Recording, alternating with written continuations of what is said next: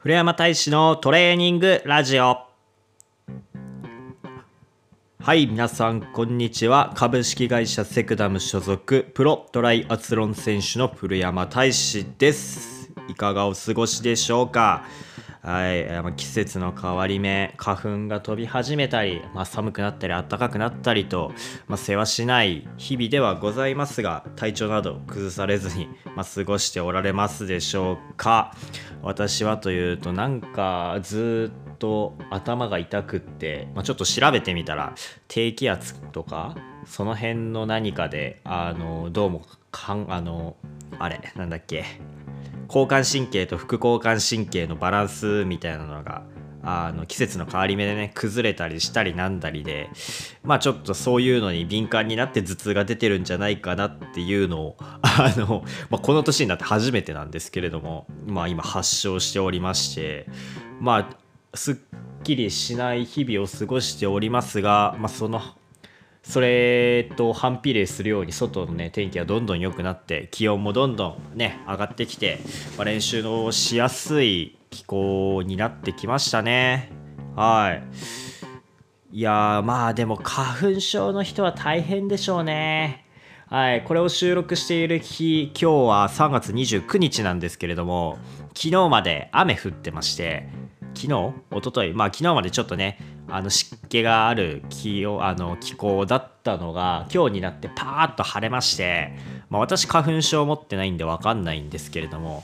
多分今日花粉結構飛んでんじゃないかなって。いやー花粉症の方はここからが大変でしょうね。はい。まあこの季節はね私もね今年になってなんか頭痛、まあ、季節の変わり目私結構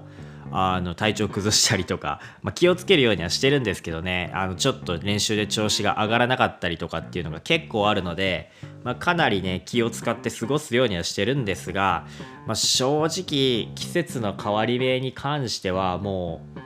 う、ね、体調が万全にならないことを前提にいろいろ予定を組んだ方がいいかもしれません。だから無理をしないこと。結局ここで無理をしてしまって新しい季節に対してこう微妙な純濃度でぐずぐずと過ごしていってしまうと特にね春なんか最近はね暑くなるのもすぐですから5月の末とか6月の頭頃にはもう変な話もう実質夏みたいなところありますから約ねほんと1月半から2月ぐらいの期間しかこうないわけですよ。夏への移行期間っていうのは春。この季節にねなんかこう寒いのから暖かくなって暑くなっていくの暖かくなるのこの真ん中のこう一旦ふって落ち着くこの暖かさにうまく順応できないまま夏に入ってしまうともう多分夏は体調ぐずぐずでもう練習どころじゃないみたいなねもうかなり厳しい日々が待っていますのでまあ本当、まあ、花粉症もあってなかなか体調優れないけれどもそれでもトレーニングしたい練習したいっていう方たくさんいると思いますけれども、まあ、ここはね一度冷静になって、まあ、年度末年度初めでねお仕事の方忙しい方とかまあいろいろ移動で私の周りも結構せわしなくバタバタと動いているのもあの見受けておりますのでまあねこの季節は本当に新たな環境新たな場所そして新たな気候季節に、まあ、体を慣らすという意味でもねあまり無理をしないで体調が良くなってきてあこれだったらもう無理なく動けるなって時になったらまあ徐々に徐々に練習とかトレーニングの強度を上げていくぐらいのね感覚でこう構えていられればいいんじゃないかなって思います。というわけではい早速今日もやっていきましょう。まあ、今日はそうですね。前回前回じゃない。前々回。まあ以前のポッドキャストであのいただいた質問でねこうレース中とか練習中に同じ曲が頭の中でぐるぐるぐるぐる回りますって。それってありまあのー、そういうことってありますか？っていうご質問をいただいたのに関連してじゃあ、あのー、その時私はね曲流れることもありますよっていうふうにお答えしたんですが、まあ、それに関連してじゃあ実際練習中とか競技中とか何を考えてレース練習、まあ、体を動かしてるのかっていうのをねちょっと話していきたいと思います。それではそうあのやってまいりましょうか。古山大使のトレーニングラジオ。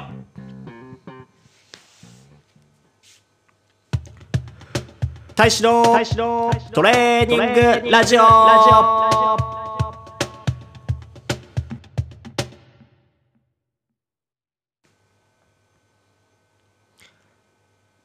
はい。というわけで、改めまして皆さん、こんにちは。株式会社セクダム所属、プロトライアスリートの古山大志です。こちらのラジオでは、トレーニングをするすべての人に向かって、私、古山大志が、ちょっとしたアドバイスや、まあ、なんか、どうでもいい情報や、どうでもいい話なんかを、トレーニングや練習の BGM に使っていただけるように発信していくラジオになります。皆様からのね、ご質問もお待ちしておりますので、まあちょっといろいろ受け入れ体制とかも 組みつつ、本当にね、この、それこそ冒頭でもお話しした通り、この3月終わりから4月頭のバタバタの時期でね、ポッドキャストの方もね、あの、組み立ててる状態でございまして、あの、なかなかね、皆様からのね、ご質問をいただいてもね、あれ？あ、メール、メールってどこに届いてんの？みたいな状況になったりしてて、あの、本当にね、見切り発信で、ばチャンネル立ち上げたから今大変な目に遭ってるんですがまあその辺も含めてねまあ長い目でちょっとのんびりとお付き合いいただければなと思います。ということで本日は、えー、以前いただいたご質問でレース中や練習中に音楽が頭の中に流れるんですがそういうことありますかっていうご質問に、まあ、付随してじゃあ実際練習中や練習中やレース中って何考えて動いてんのどんなことが頭の中ぐるぐる回ってんのっていうのをちょっとね話していきたいなと思います。ってところでまあ実際皆さんどうでしょうか？あのトレーニングとかスポーツ運動する方はまあ最近だったらジョギングとかねジムでトレーニングっていう方が結構な数いるように私は思うんですが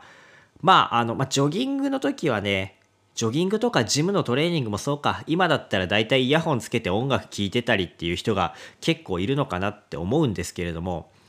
あのどうでしょうか？頭の中で何考えてますか？あの 今日のご飯何にしようかなとか全く別のこと考えてたり、まあ、競技志向の方だったらもしかしたら本当に走り方一つとってもここをこうやって動かしてとか考えてるかもしれないですし。あのそれは本当いろいろあると思います。ただ、まあ私がね、練習中やレース中何考えてるか、あの、まあ音楽も頭の中ではな、あの、前回お答えしたように音楽も流れてはいるんですけれども、あの、なんていうのかな、BGM として音楽は流れてるんですけれども、まあ、やっぱ BGM、バックグラウンドミュージックなんで、そのバックの手前にある思考、そう、あの、なんだろうな、頭の中の思考の一番深いバックグラウンドのところで BGM 音楽が流れてるんですけどその前の部分要するに思考のもうちょっと浅い表層表の部分浅い部分っていうのかな？思考の深いところじゃなくて浅い部分本当にこうパッといわゆるパッと思い浮かぶ部分のところでまあいろいろ考えてるわけですよ。レース中でも練習中でも。はい。でまあそこで何考えてるのかっていうと私はまあまあ、これ考えようって考えて動いてる時と、まあ、動いてない時とあるんですけどざっくりいくつか3つか4つぐらいの段階に分けられてでその段階っていうのが、まあ、今やってる運動の強度ですね。例えば、まあ、レースの強度っていうのは一番上になるわけですよ。一番ハードな強度。レース強度っていうのがじゃあ一番ハードな時。でミドル強度っていうのが大体練習ですね。練習でもあのうん全力疾走じゃない練習からまあいわゆる動き作りフォームの練習。まあだからが中強度。中強度が一番幅広いかもしれませんね。で低強度。低強度っていうのはまあいわゆるウォーミングアップとかクールダウンとかあのイージーイージー練習の日とかあのリカバリー体回復するための練習の時とかが低強度。まあ今は話してて 3つになったんで、まあざっくり分けて3つの場合によって考えてることが微妙に変わってきます。ということで、どっちから話そうかなと思うんですけど、まあじゃあ、まず一番高強度の時ですね。レースの時。はい。まあレースとかまあ、あとは練習でもいわゆる全力疾走とかに値する強度での練習の時っていうのはもう正直何も考えられてません。あのー、っていうのがきつすぎてあのー、動きをこうしなきゃとか変な話レースでもあいつが仕掛けてくるかもしれないからここはこうでこうでみたいなことをあのー、思考考えるレベルまでこう自分の頭の中で文字として浮かんでくるレベルにまで落とし込んでこう次の展開次の動きを予測することはなかなかできないです。うまく言うわからないかもしれないんですけれどもあの頭の中で文字とかあの文字まあ文字ですねざっくり言うと文字とか言葉のレベルで考えが浮かぶダッシュをしなくちゃここで仕掛けなきゃっていう思考として浮かんでくるレベルよりももうちょっともう一個上の部分があってそれがまあ本当に直感だったり反射だったり、まあ、本能的な部分であったりもう本当に脊髄反射的なだからあの例えばスイムでスタートしてバトルがありました。ねトライアスロン人と接触したバトルがあるので。でまあそういう時にここをこうしてこうやって相手より前に出なきゃって思うよりも先にもう体が勝手にダッシュしててみたいな。もう考えるよりも先に体が動いててで終わった後にあこいつがさっき仕掛けてきたんだとか。バイクの時もそうですね。誰かがダッシュで仕掛けてああの人が仕掛けた反応しようかなしないかなっていう思考が生まれた時点で正直もう多分アタックには対応できないんですよ。トライアスロンみたいに40キロとか短い距離での、あのー、種目だとロードレースみたいにね何百キロもあったらねそこの思考っていうのは逆に必要になってくるんですけどトライアスロンみたいに40キロとか最近だったらスプリントのレースばっかりなんで20キロとかっていう距離になると本当にその1秒 0. 何秒アタックに反応するかどうか思考を挟むってだけでもう明暗が分かれてしまうことが大半なのでまあじゃあそういうものにはどうやって対応していくのかっていうともうレースの前に練習の時点でもう想定して体がそういうことが起きたら体が勝手に動くように あの練習をしていきます。っていうのがまあだから考えてることにはならないんですけれどもだからまあレース強度とか高強度の練習の時は正直頭の中で動きとかましてや BGM だったりなんかそういうことをいちいちあ今俺これ考えてるっていうふうにこうなんだ感じ取れるというか頭で理解できるレベルにまで浮かんでくることはないです。はい。まあ正確に言うと多分覚えてないってだけなんでしょうけどそれぐらいやっぱり追い込んできついのであのやっぱり頭使う思考をするっていうこと自体にもエネルギー使いますし酸素を使うのでもうほんとそこの部分も絞って絞って本当に必要のない部分を排除して排除してなるべくこう体を動かす体を本当に1秒でも0.1秒でも早く前に進めるっていう行為にエネルギーと酸素をやっぱ費やしてるんでしょうね。そう。だから全力疾走の時やレースとか練習の全力疾走の時とかは。だからそういう超高強度の時は正直何を何を考えてるのかは分かりません。何も考えてないわけじゃないと思うんですけどね。だから考えてはいるんでしょうよ。あの動き例えば腕の振りはこうとかラランニングの着地のタイミングで、まあ、腰が反らないように折れ曲がらないように腹圧入れてとかスイムのキャッチの時も、まあ、腹圧入れてなるべくあの腰が落ちないようにとか肘は立ててバイクも腹圧入れてあの踏みつけるペダリングじゃなくて回すペダリングにしようとかまあ多分いろいろいろいろ何て言うんでしょうね。意識の中ではこうそういうふうに思考は働いてるんでしょうけれどいわゆる今みたいに文字として頭の表の部分までこうふわって浮上してくるレベルにはならないで脊髄反射的な部分でだからあのそういう思考は生まれてるんですけれども頭の部分までその思考がもう上ってこないでも脊髄反射的にパンパンパンパン体の方に指示がいってる状態。だから多分考えてはいるんでしょうけど思考として私自身があの感知することはないっていう、まあ、あの自分で言ってて何言ってんだこいつって感じですけれどもあのでも本当に全力疾走とかそんな感じです。多分皆さんも本当に全力疾走とかやってみたらわかると思うんですよあの考えてる暇ないしあの何考えてたか覚えてないみたいな、うん、あのそういう状況が割とレースとか全力疾走一番上の強度で運動する時のまあ考えてることになりますね。はい。で、次、中強度。まあ、さっきも言った通り、中強度っていうのが一番幅が広くって、まあ、主に練習とか、レースでもその、場面が、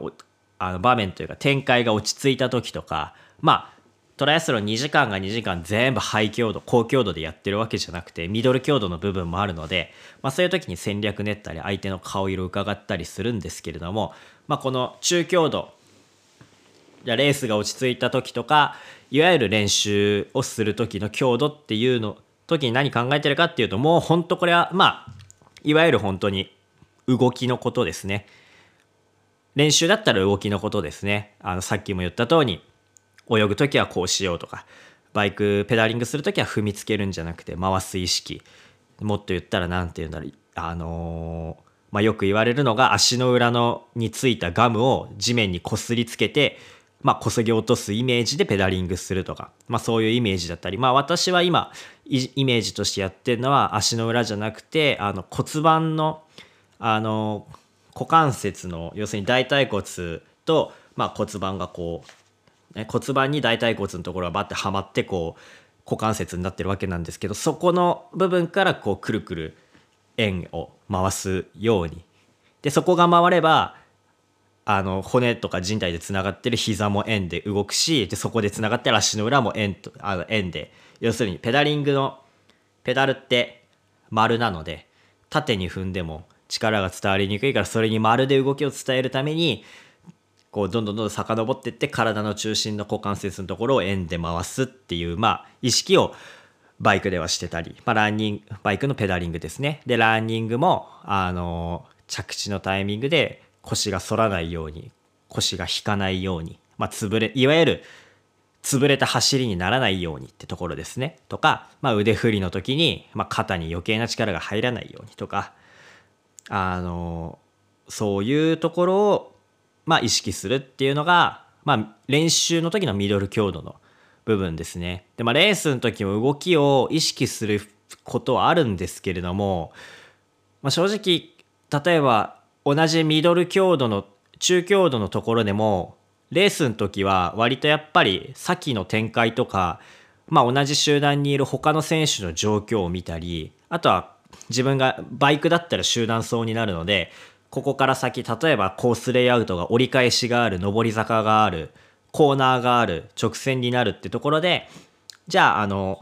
自分はどこに位置取りしていればいいのか。でもって言ったらまあ、集団の中の選手他の選手見てこの選手は自分より走力がある。この選手は自分より走力がない。でこの選手は集団の中で一番飛び抜けて走力があるとかいうのをまあなんとなく見極めてじゃあどこにいれば一番こう自分の望む展開自分の望む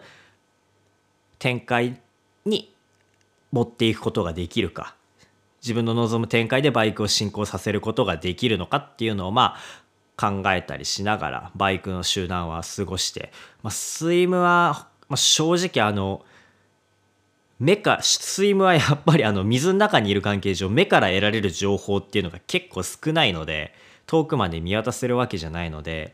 まあ、展開に関して結構考えたりっていうことがちょっと未だ私はできてないんですけれども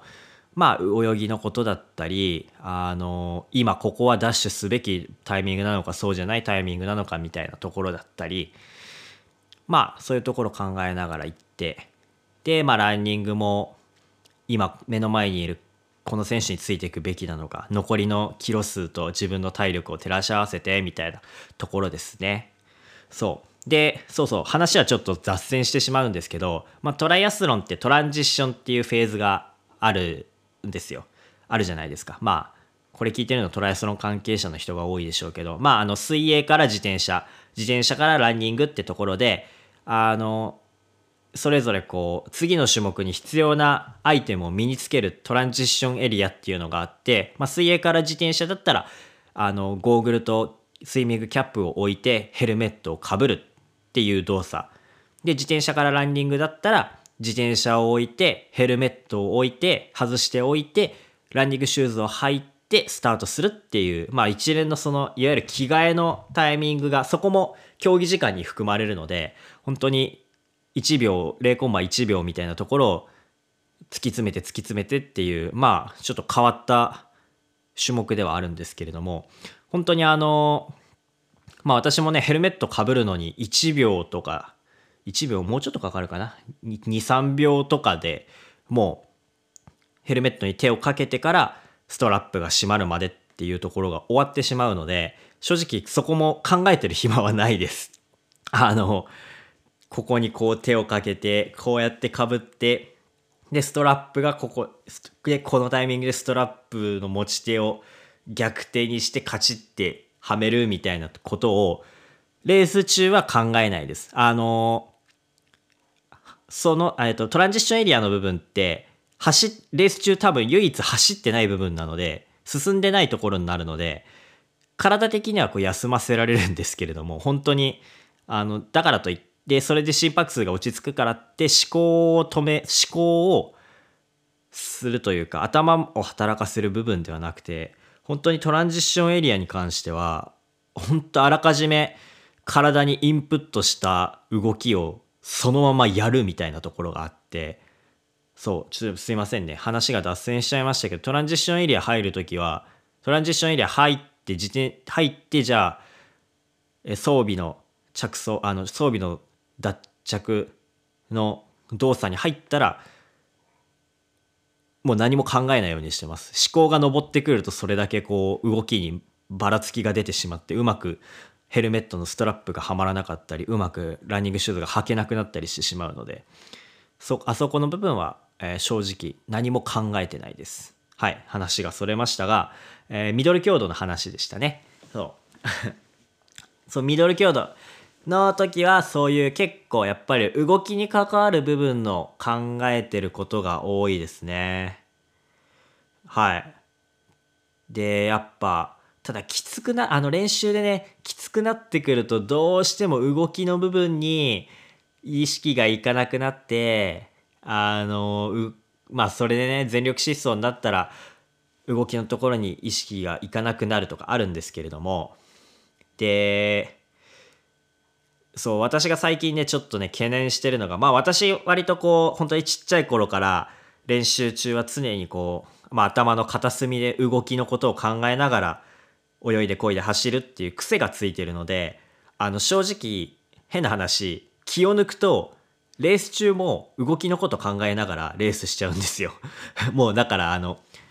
運動を泳ぐ漕ぐ走るっていう動作を行うのとその動作に関する思考が頭の中で始まるっていうのがもうイコールになってしまってるので、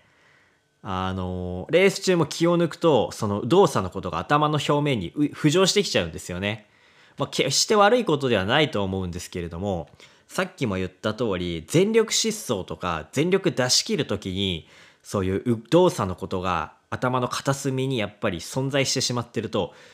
出し切れないんですよね。いや、うまく言えないんですけど。それは正しい動きの通りに、正しく動く方が、正し、あの、いいに決まってるんですけれども、やっぱり、あの、動作、正しい動作を正しいように動かせるようにするっていうのは、正直あの、レースが始まる前までに終わらせておかなきゃいけないところで、実際レースが始まったら、それまで反復してきた動きをそのまま使って、で、その今までその動作のために使ってきた思考能力っていうのはあの戦略とか状況の把握とかっていう部分にリソースを割かないといけないんですよ。多分ね。やっぱり。とか全力最後のねラストスパートだったりスタートダッシュだったりの時はもう思考力も全部もう力を出すことにこう注がなきゃいけないって関係上やっぱりこう何も考えずにダーって出し切れる暴れられるっていう練習も必要だなって最近思ってきてやっぱり本当に1から10まで私は動きのことを考えながら動作を行ってしまう癖があるの。もうこれは癖ですね完全に。そう癖があるのでちょっとそこのところはあの気をつけていかなきゃなっていけないところでそうミドル強度でだから中強度の部分練習とかレース中のねちょっと落ち着いたタイミングで動きのこととか今自分がどういう動きになってるのか正しい動きができるのかどうかっていうのを、まあ、考えるのはねいいことだと思うんですよ。いやいいことです必要なことです上達のためにはね絶対必要なことなんですけどだからといってそればっかりに縛られ続けなてしまってはダメでやっぱりそういうことをするそういうそういうことをした後というかまあそういう考えながら動くっていうことをできるけどレースの時それはあの78割邪魔になってしまう方法なのでまあたまには本当何も考えないでバーンってこう何も考えずにバーンってダッシュできる練習とか あのバーンっていく。だから意識して意識して何も考えないっていうとすごく大変なんですけれどもまあそういうね本当になりふり構わず全力ダッシュみたいな練習もねちょっと私の場合今後取り組んでいく必要があるかなっていうふうには最近思ってます。まあよく人から言われる通り私頭でっかちになりがちなのでね。まああのトレーニングとかジョギングとかね好きでされてる方で特にまあタイムとか競技力を上げたいって、まあ、思われてる方の中でなんかこういまいち試合なのにねうまくこううわってできないとかまあなんかこうそういう何て言うんでしょうねあのせっかく試合で競技会なのにで記録を目指してるのになんかこういまいちこう出しきれないみたいな悩みがある方は多分もしかしたら私と同じ状況に陥ってしまってる可能性もありますね。はい。やっぱりね、本当ね、これってね、負の連鎖なんですよ。なんかこう、うまく出しきれない。で、で多分私みたいな感癖を持ってる方はうまく力が出し切れない。なんか試合でうまくいかなかった。じゃあ結局動きとかまあ動作のどっかに問題があるはずだからもっと注意深く自分の普段の練習の動きとかこう気にしながら練習しよう。でまたそれでレース出て今まで10意識してたところを20意識して練習するからいざ試合になったらやっぱりこう5とあのやっぱこう20の意識を排除しきれないんですよ。そう。だからまた負の連鎖になって負の連鎖になってっていうところがあるのでまあねあの冷静にね戦況を把握したり自分の状況を把握してペーシングしていくっていう能力としてやっぱりこうあの運動体は運動している。でも頭は思考しているっていうことができることはすごく強みだと思うんですけれどもまあやっぱりね結局まあ私、私はトライアスロンなんでトライアスロンのことしか言えないんですけれども、まあ、短期間で大きい力を出せた方が、あの、有利なことに変わりはないので、まあそういうね、何も考えず、いやーってやって、へえ、へえ、へえっていう練習もたまにあると、まあ気持ちもすっきりしますしね、体はきついですけど、そういう本当になりふりんこ合わず全力ダッシュみたいな癖もつけられると、まあ中強度でね、思考しながら練習をするっていうことができるっていうアドバンテージがより実際の本番のレースとかまあ普段のね自分を強化していくために必要な高強度の練習の時に結構生きてくるんじゃないかなって思います。はい。で最後低強度一番下のところですね、ウォーミングアップとかクールダウンとかイージーの時は、まあ何考えて動いてるのかって話なんですけれども、まあ、正直まあそこの部分は私も あの全然別のこと考えてますね。明日のご飯何かなとか今日の夕飯何にしまあ今日の夕飯どうしようかなとか。あれなんかああのあれそういえば野菜余ってたっけ？とか、まあ、しょもうご飯のことばっかなんですけれどもとかあとあのあれそういえばあのあの書類終わってたっけ？とかあのブログ用の文章書き終わってたっけ？ど今度のブログ何書こうか？今度それこそ今度もラジオで何喋ろうか？とかあそこの設定終わってたっけ？あの書類書き上がってたっけ？あれ